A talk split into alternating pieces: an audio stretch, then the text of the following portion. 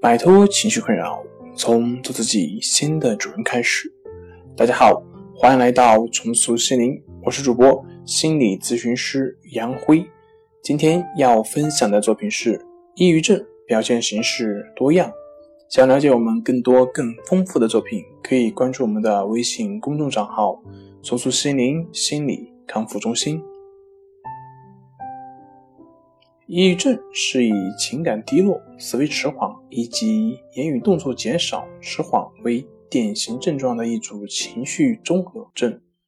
概括起来为三少六无，即情感低落、思维迟钝、行为减少、无趣、无助、无能、无力、无望、无价值。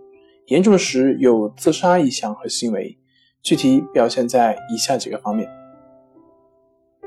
心情抑郁，这是抑郁症最主要的特征。轻者心情不佳、苦恼、忧伤，终日唉声叹气；重者情绪低沉、悲观、绝望，有自杀倾向。快感缺失，对日常生活的兴趣缺失，对各种娱乐或令人高兴的事体验不到乐趣。轻者尽量回避社交活动，重者闭门独居。疏远亲友，杜绝社会交往。然后是持续的疲劳感，轻者会感觉自己的身体疲劳、力不从心，生活和工作丧失积极性以及主动性；重者甚至连吃喝以及个人卫生都不能顾及。之后是睡眠障碍，表现形式有。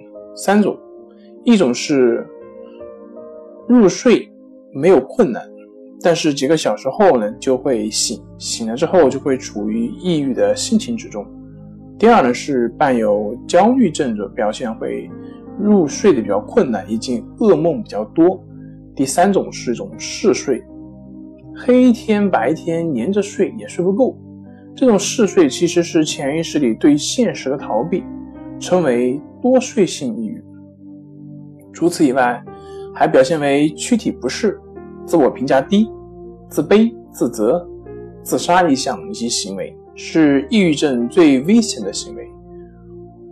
患有严重抑郁症的患者经常会选择自杀来摆脱自己的痛苦。有些抑郁症还具有隐形的特征，需要特别当心。一是呢，微笑抑郁。这类患者表面若无其事，面带微笑，内心深处呢就会感到非常的压抑以及忧愁。第二种呢是激烈型的抑郁，就是显著的特征就是容易动怒，其实呢是一种痛苦和压抑的释放，有时呢也是一种寻求帮助的一种呼叫，其本质仍然是情绪的低落。好了。今天就跟大家分享到这里，这里是我们的重塑心灵。如果你有什么情绪方面的困扰，都可以在微信平台添加幺三六九三零幺七七五零幺三六九三零幺七七五零，即可与专业咨询师对话。你的情绪我来解决。那我们下期节目再见。